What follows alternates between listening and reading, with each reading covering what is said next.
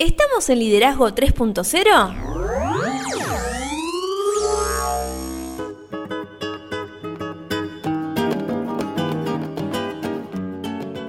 Bienvenidos a Liderazgo 3.0, un espacio que crece día a día y en el que analizamos un tema poco trabajado como lo es el liderazgo. Quienes conformamos este espacio entendemos que el liderazgo es un concepto que cambia vidas y lo hacemos con el fin de agregarles valor a ustedes, nuestros oyentes. Nos pueden encontrar en las redes sociales, estamos en Instagram como liderazgo 3-0, también en Facebook como 3.0 liderazgo.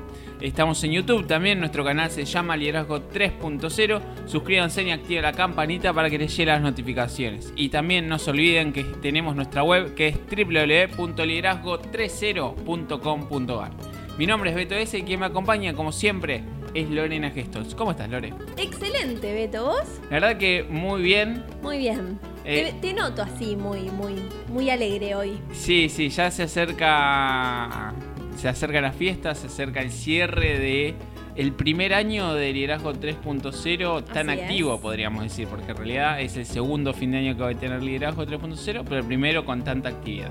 Así es, y bueno, ya proye- proyectando el 2021, como dicen Así algunos. es, ya tenemos casi todo listo, todo cerrado en- con un moñito todo el 2020. Este miércoles va a ver la luz esa gran entrevista que hi- hicimos con Pablo Palma, Abogacía 3.0. Excelente entrevista. Sí, así es. Y vamos a ver si antes de fin de año le regalamos a nuestros oyentes y a nuestros seguidores ese calendario con cuáles van a ser las temáticas del año que viene. Me gusta, me gusta. Lo único que vamos a adelantar es que cada mes va a tener una temática Así es. y que vamos a avanzar sobre eso. Así es, tuvimos en cuenta algunas propuestas de las personas que nos acompañan día a día detrás de este podcast. Así es, así que vamos a trabajar en eso. Pero bueno, vamos a meternos de lleno en esta nueva miniserie Sí, que sé que es una miniserie que va a traer muchísimo para hablar, Me muchísima encanta, tela para cortar. Y divina. Hermoso fue el armado. El armado, el, el previo a todo esto, ¿no? Pero bueno, ya te vamos a estar contando un poquito. Pero vamos a recordar que estuvimos haciendo hasta el momento. En el último episodio cerramos esa miniserie sobre las relaciones personales. Vimos y analizamos la importancia que tienen y cómo pueden determinar nuestros éxitos y nuestros fracasos. Por eso, en este episodio vamos a abrir otra miniserie, pero terrible esta miniserie, ¿eh? Y nos vamos a meter en la dinámica del trabajo en equipo. Qué lindo tema. Así es, nosotros ya hemos tenido un podcast de, sobre trabajo en equipo, pero no nos metimos en lo que es en sí, lo que es su dinámica. Y ahora vamos a meternos directamente, después de haber hablado de las relaciones personales, en cómo es esa dinámica que nosotros tenemos que tener. Así es, por eso podemos comenzar preguntándonos cuáles son las características de un buen equipo. Qué buena pregunta. Yo no la sabría definir en este momento. Te diría que los integrantes de los equipos grandiosos siempre tienen que estar sintonizados. Es ese equipo cuando vos decís, eh, cuando el de al lado hace algo que vos estás pensando en hacer o decir en este momento. Y te diría que los grupos de líderes necesitan tener las siguientes características si quieren tener un buen equipo. La primera característica que tienen que tener estos líderes es que los miembros de un equipo se preocupan uno por el otro. Así es. Eh, esto sería. Nosotros en este podcast hemos dicho un montón de veces que un buen líder pone por delante eh, de sus prioridades la agenda de los demás. Así es. Y todos los grandes equipos comienzan por esta cualidad que es el fundamento sobre el que se construye todo. Los grupos que no pueden vincularse, no pueden edificar esto lo que es un buen trabajo. La pregunta sería ¿por qué? Esto es muy simple, porque nunca llegan a ser una unidad. Claro. Y te diría que para que un equipo pueda ser exitoso, los integrantes deben saber que cada uno se va a preocupar por el otro. Exacto, no, no, no termina ese círculo de reciprocidad, digamos, entre Así todos. es, es como cuando hablábamos de la teoría de juegos en alguno de los podcasts, que los diferentes, eh, el ejemplo de la teoría de juegos son dos personas que están presos y si cooperaran entre ellos, saldrían los dos beneficiados. Pero como no confían entre sí, no Claro. cooperan. Entonces, para tener un gran equipo, creo que la confianza debe ser uno de los pilares que hay que, que tener y la comunicación, como venimos hablando, tiene que ser otro. Así es, para eso es fundamental conocerse. También los miembros del equipo saben lo que es importante. Sí, sabes que en esto se me viene a la mente que no todos los equipos tienen las mismas metas o son creados con los mismos objetivos. Sí, De hecho, algo que hay que remarcar es que todas sus partes tienen una meta en común y un propósito. Pueden ser claramente todos los... Al principio hemos hablado la diferencia entre grupo y equipo, de que un grupo es simplemente un, un conjunto de personas que se juntan por juntarse y un, y un equipo es un conjunto de personas que tienen, se juntan para un para qué. Exacto. Un por qué. Una finalidad. Una finalidad, exactamente. Y esta cualidad es desarrollada asegurándose que cada miembro sepa lo que es importante para el grupo. Y si solamente un miembro del equipo desconoce lo que es importante para ese equipo, lo va a hacer totalmente ineficaz. De forma que cuando esta persona esté en acción, es imposible que se tenga el éxito. Claro. Es como que en un partido de fútbol pongas a un jugador que no sepa que para qué lado tiene que patear. Claro. Entonces no va a sumar al equipo y va a ser totalmente ineficaz y seguramente va a estar, ese equipo va a estar más lejos de- del éxito, que no va a ser imposible conseguir ese éxito, que es, en este caso no es el trayecto, sino el objetivo que tiene que cumplir ese equipo, sino que va a ser más difícil porque el resto de los jugadores van a tener que hacer mayor esfuerzo para suplir esa falta de esfuerzo que va a tener esta persona que no sabe cuál es la meta. Claro, bueno, eh, creo que muchas veces lo hemos mencionado, la importancia que tiene esto desde la planificación, el establecer esa finalidad, digamos, tanto en tiempo y en formas, ¿no? Porque por ahí tu forma es diferente a la mía. Totalmente. Entonces eso tiene que estar claro desde el principio. Sí, y siempre yo digo que mm, hay que decir las cosas, aunque sea parezca lo más obvio del mundo, hay que decirlo. Claro. Porque después te aparecen con alguien que te dice yo no, no me lo dijiste nunca o yo no lo entendí así. Entonces siempre uno se tiene que asegurar de que los objetivos, las metas y lo que uno piensa esté bien claro. Y a partir de esto podríamos decir que los miembros del equipo se comunican unos con otros. Esta es otra cualidad fundamental, lo hemos hablado en cuanto a comunicación, creo que el año que viene nos debemos. Sí, Nos sí, sí. debemos un mes de Es comunicación. muy importante. Sí, quizás podríamos hacer un mes completo de comunicación. Y así como es primordial que el líder comunique lo que es importante para el equipo, cada miembro debe comunicarse unos con otros. Claro. Y te diría que una atmósfera de comunicación positiva debe ser establecida y fomentada a diario. ¿A qué, me, ¿A qué hago referencia con esto de atmósfera de comunicación positiva? Es que todas las personas tienen que sentir que pueden compartir información con libertad en un espíritu de cooperación Claro. y discutir ideas sin ser criticados negativamente. Y la comunicación franca entre compañeros va a terminar incrementando esa productividad. Exacto. También podríamos decir que los miembros del equipo crecen juntos. Así es, porque todo el tiempo estamos creciendo, esto lo venimos hablando todos los podcasts, en un equipo te diría que orquestar el crecimiento es responsabilidad del líder Claro. y tanto de lo personal como desde lo profesional. Porque si uno crece desde lo profesional pero se estanca desde lo personal, ese personal va a empezar a ser una barrera que no va a permitir a esa persona desarrollarse en su mejor nivel en algún momento. Entonces el crecimiento se tiene que dar parejo y en todos los miembros a la vez. Parejo, a ver. eh, Es real que alguien me va a poder decir que mm, hay una persona que no tiene la capacidad de interpretar las consignas o eh, las necesidades más tan rápido como otras. Sí. Acá lo importante no es qué tan rápido vayan, sino que las personas vayan creciendo. Cada uno a su ritmo, pero que vayan creciendo. Y hay veces claramente que los equipos necesitan resolver algo más rápido y no hay tiempo para esperar. Claro. Y para eso se viene la siguiente pauta que podemos llegar a marcar. Exacto, porque se darán ajustes en el equipo. Así es, porque en la medida en que las personas que se preocupan mutuamente crecen juntas y trabajan para alcanzar una meta en común, claramente se van a conocer mejor, unas personas se van a, se van a dar cuenta a quién le cuesta más y a quién le cuesta menos, van a salir y van a relucir las fortalezas y debilidades. Y te diría que un buen ajuste de equipo requiere de una actitud de compañerismo y la Claro. confianza va a permitir que el equipo empiece a funcionar como una unidad. Exacto. Los miembros de un equipo ponen sus derechos individuales por debajo de lo que es de mayor beneficio para el conjunto. Acá yo creo que empieza una de las grandes disyuntivas que tuvimos a la hora de armar este podcast. Pero es porque creo que la disyuntiva se, se dio porque esto es- no está metido en la sociedad. Creo que es una falla de la sociedad y la confianza mutua va a ser posible que todos puedan poner sus derechos y privilegios por debajo de lo que sea de más beneficio para el equipo. Vivimos en una sociedad en cual nos tenemos que hacer cargo y prevalece hoy por hoy la ley del menor esfuerzo. Y Sí. si logro sacar el mayor beneficio con el menor esfuerzo posible, yo ya gané. Y no me interesa si el de al lado pierde, si hace más esfuerzo o menos esfuerzo, si se frustra o no se frustra. Realmente no pensamos en, la, en el que tenemos al lado. Y la realidad es que si queremos ser líderes, acá en este espacio hablamos sobre liderazgo y forjamos y formamos líderes.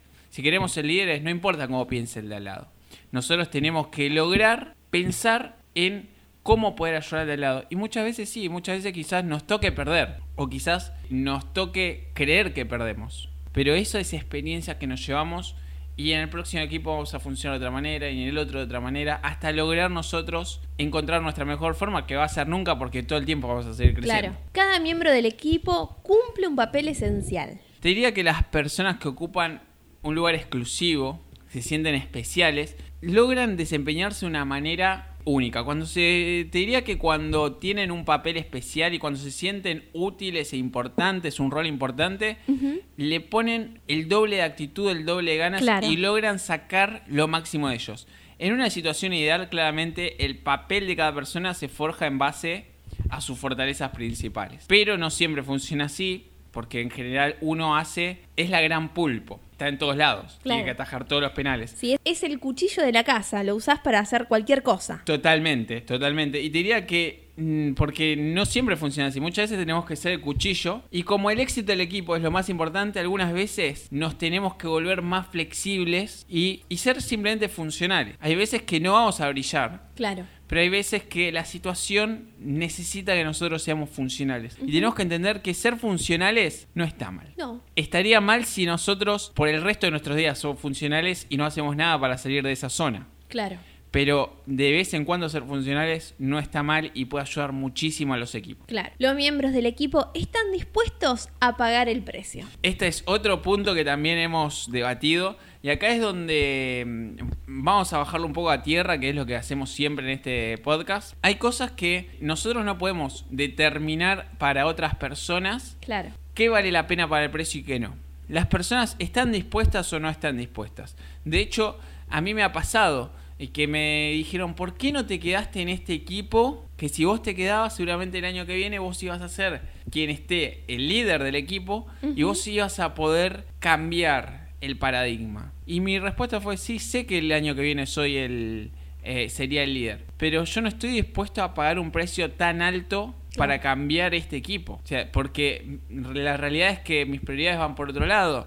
Eh, tengo la prioridad de mi familia, tengo la prioridad en mis estudios, en mi trabajo, en disfrutar de esto que hago. Y no está, a mi edad, no estoy para pagar ese precio. Siento que prefiero seguir creciendo. Entonces, el éxito muchas veces es una cuestión de sacrificio. Tenemos que estar dispuestos a pagar el precio. No está mal que alguien no esté dispuesto a pagar el precio porque significa que tiene unas circunstancias distintas a las nuestras y muchas veces te diría que cada integrante debe estar dispuesto a sacrificar tiempo, energía, a rendir cuentas, porque muchas veces tenemos que rendir cuentas de, sobre todo cuando fallamos, claro. a sacrificar nuestros propios deseos y, y, a entregar parte de nosotros por el éxito del equipo. Porque muchas veces vamos a tener que dejar de lado un montón de cosas nuestras. Y todo se resume en el deseo y la dedicación de los integrantes del equipo. Pero claramente sin la convicción de cada persona de que vale la pena pagar ese precio por la causa, la batalla nunca se va a ganar y el equipo claramente no va a lograr ese triunfo tan anhelado. Claro, bueno, nosotros lo, hemos hablado también acá, esta toma de decisión de, invertir tiempo y espacio y pagar el precio con otras personas es, es, una decisión que tiene que ser tomada muy conscientemente, porque es una inversión a largo plazo a veces. Y es una decisión durísima porque muchas veces vivimos en una sociedad en la cual todo se mide por resultados. Claro. Y muchas veces el resultado no llega. No los tiempos no son... Nosotros lo hemos hablado. Nosotros, si nos mediríamos por resultados, Liderazgo 3.0 no hubiese llegado al episodio 30. Claro. Y hubiésemos privado un montón de personas de crecer junto con nosotros. Claro. ¿Qué significa ser compañero de equipo? Para entender esto, lo primero que tendríamos que hacer, a mi entender, es hablar de altruismo. Bien, ¿qué te parece si lo definimos según lo que dice la Real Academia? Dale. En primera instancia lo define como dirigencia en procurar el bien ajeno a una costa del propio. En segunda instancia lo define como fenómeno por el que algunos genes o individuos de la misma especie benefician a otros a costa de sí mismo. Pero acá me surge otra pregunta. Sí. ¿cómo podemos cultivar el altruismo? Creo que el altruismo es otra cosa que falta y mucho en esta sociedad. Por eso son temas tan difíciles de tocar. Me parece. Te diría que ningún equipo puede triunfar si no pone a sus miembros como prioridad. Y ser desinteresado no es fácil, pero muchas veces es necesario. Muchas veces, a ver, hay que ser conscientes y reales. Cada vez que uno cambia de equipo, lo está haciendo por una. buscando un beneficio propio. La realidad es que si me pongo a estudiar algo no es porque, uy, qué bien, voy a conocer a personas Claro. maravillosas. Yo voy a estudiar eso. Si me cambio de equipo y porque mm, estoy estancado, lo busco no porque me lleve mejor con los... Quizás sí, pero no necesariamente porque me llevo mejor con los jugadores del equipo rival, sino porque siento que va a ser un crecimiento para mí y Claro. tengo ganas de un, de un desafío más grande. Entonces, muchas veces hay que entender de que ser desinteresados muchas veces es necesario. Sí, yo igual eh, tengo la convicción de que cada equipo siempre nos deja un aprendizaje, sea un equipo productivo donde lleguemos a, obtener un producto satisfactorio, digamos, y aquellos que por ahí podemos llegar al producto también satisfactoriamente, pero no trabajando netamente como equipo. Yo creo que en ambos casos te deja aprendizajes. Como Totalmente. para abordar, digamos, un siguiente equipo. ¿no? Desde lo grupal, desde lo personal, desde herramientas que uno fue aplicando y, en- y con algunas personas sirvieron y con otras no. Con cómo nos impacta a nosotros que muchas veces eh, tienen un impacto negativo las expectativas que nosotros tenemos sobre un equipo y no se te terminan dando. Exacto. Entonces son todo el tiempo es un aprendizaje constante. Pero bueno, para poder cultivar el altruismo en un, en un equipo podemos comenzar haciendo las siguientes cosas. En principio debemos ser generosos. Sí, esto es algo que también trajo mucha controversia a la hora Sí. de armar este podcast.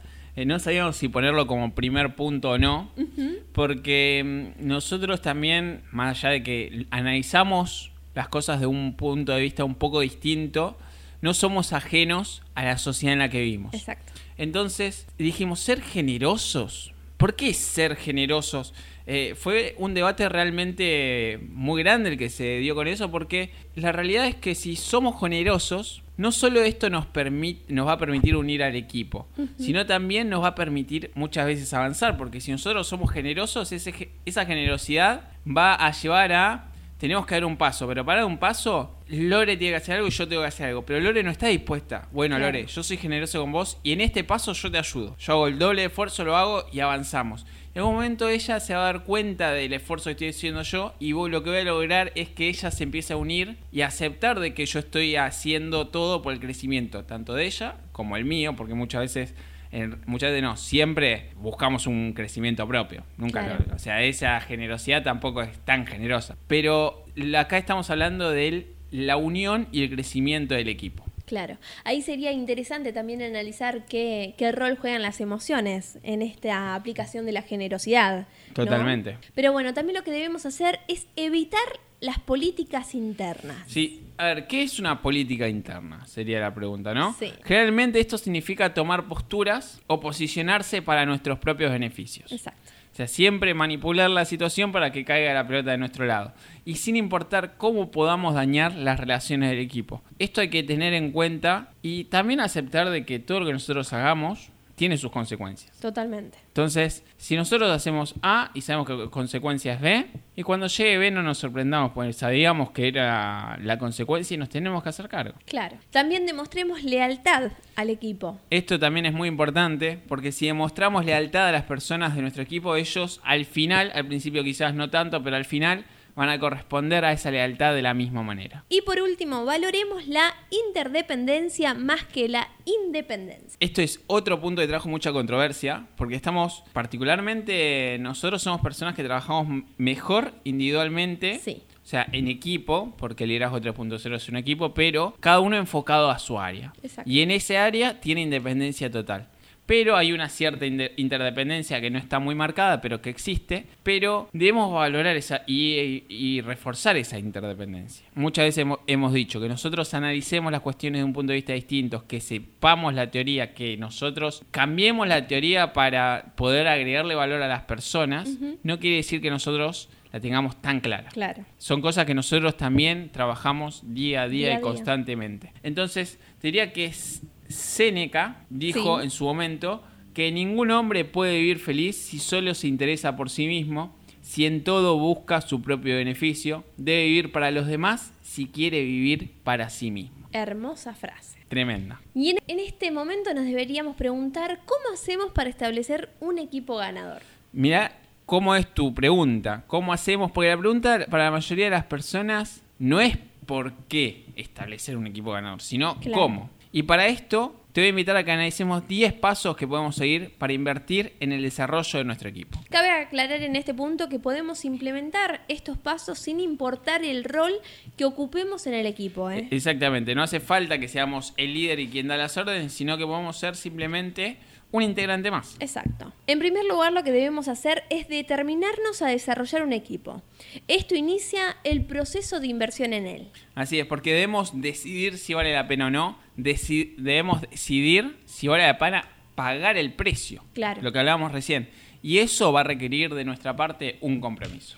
Bien, y en segundo lugar, algo que a veces es difícil de, de hacer porque depende mucho del contexto. Debemos reunir el mejor equipo posible. Esto incrementa el potencial del equipo. Así es, acá tenemos eh, dos variables. Esto también es algo que lo hemos hablado bastante antes de grabar. Los equipos pueden beneficiarse claramente del reclutamiento de las mejores personas disponibles. Sí. Pero hay dos, existen dos tipos de equipos en este, en este sentido. Uno, aquellos equipos que nosotros podemos for- formar, elegir quiénes lo van a tener, como por ejemplo es liderazgo 3.0.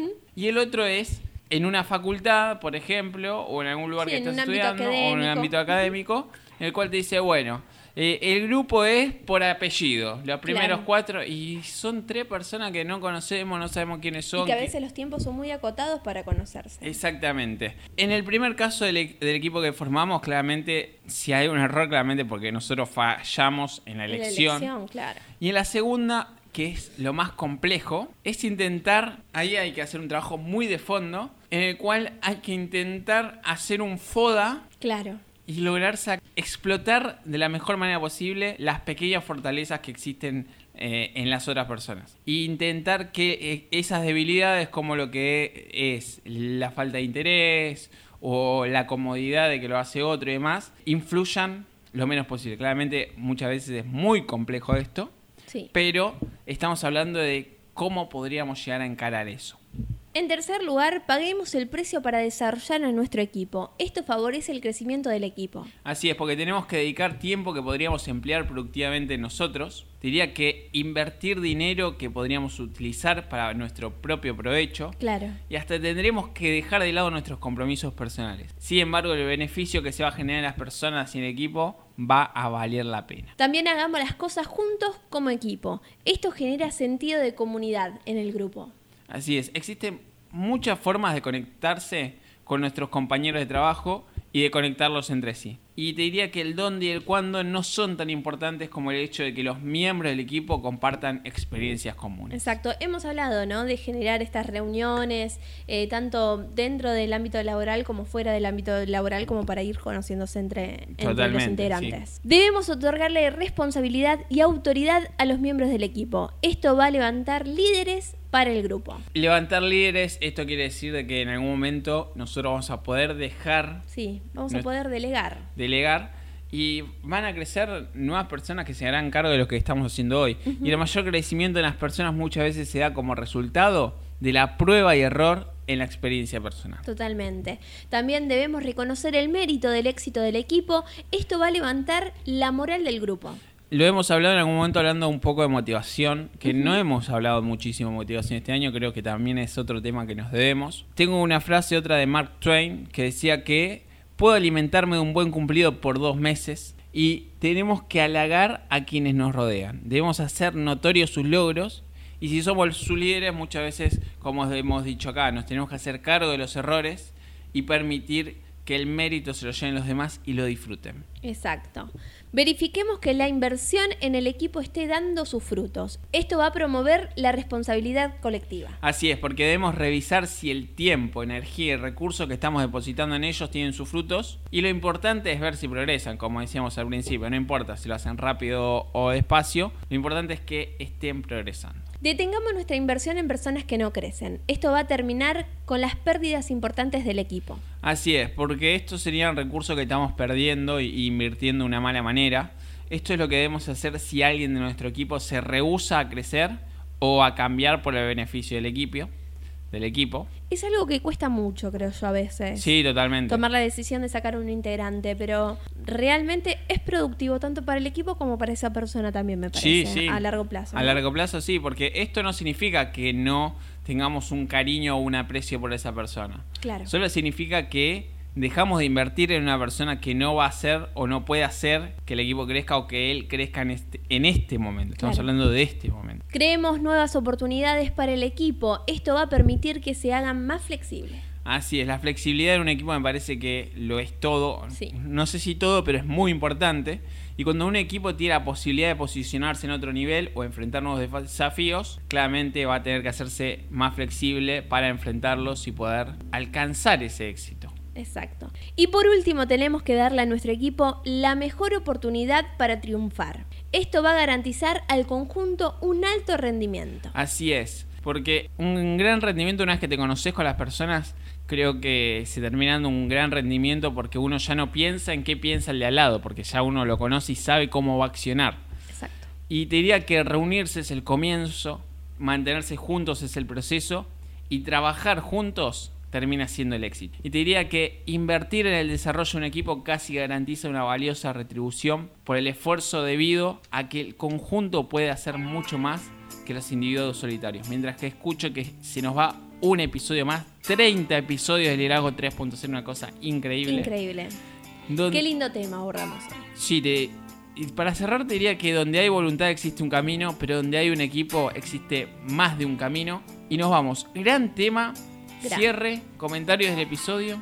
Como siempre, me quedo con más preguntas que respuestas. una temática que, este año para mí fue un gran desafío trabajar en, equipo. Más que nada porque he estado en ámbitos académicos, en diferentes eh, ámbitos académicos y con el tema de la virtualidad, el tema de, de, no llegar a conocer a la otra persona más que a través de una pantalla y en muy poquito tiempo llevar a abordar un trabajo de investigación y demás fue algo un gran desafío.